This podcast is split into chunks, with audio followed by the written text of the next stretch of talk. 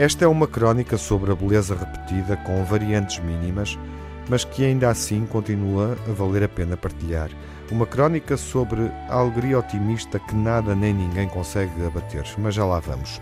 A semente já tinha sido deixada há 10 anos, há uma década, pela Câmara Municipal de Lisboa, quando lançou alguns projetos de desenvolvimento local em vários bairros carenciados da cidade. O espírito desses projetos, que se mantém a funcionar até hoje, é apoiar iniciativas de associações e de outras redes desses locais que melhorem a vida de quem lá mora. Ao abrigo deste programa, nasceram iniciativas felizes que aproximaram gerações e promoveram o intercâmbio de conhecimentos.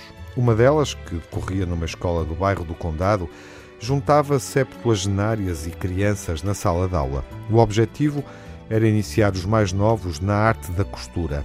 As mestras, velhas costureiras reformadas, tiravam desta atividade um suplemento, um dinheiro extra que acrescentavam às parcas reformas, enquanto que os miúdos ganhavam competências que lhes poderiam servir no futuro.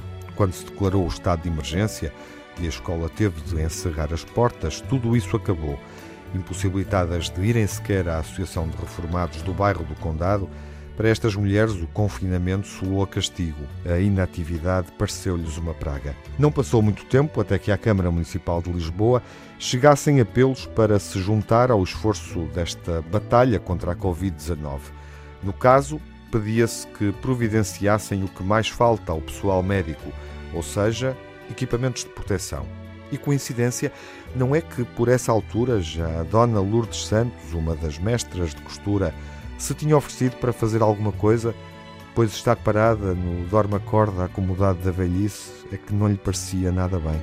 Num instante se organizaram, não só no bairro do Condado, mas nos outros que a autarquia lisboeta mobilizara em torno de projetos comunitários. Estamos a falar da Quinta do Cabrinha, do Rego, da Almirante Reis, zonas onde há gente que vive mal, mas que ainda assim se disponibiliza para ajudar os outros. Em poucos dias, saíram destes bairros centenas de cógulas e máscaras, previamente desenhadas na Faculdade de Arquitetura de Lisboa, no âmbito da iniciativa solidária Portugal Convida Todos e que depois foram distribuídas pelos hospitais através da Administração Regional de Saúde de Lisboa e Val do Tejo. As mestras, agora, não chegam para as encomendas. Ponto por ponto, andam numa correria, a trabalhar para o bem de todos elas dão ponto com nó, mas neste caso o nó é muito sentido e bem apertado.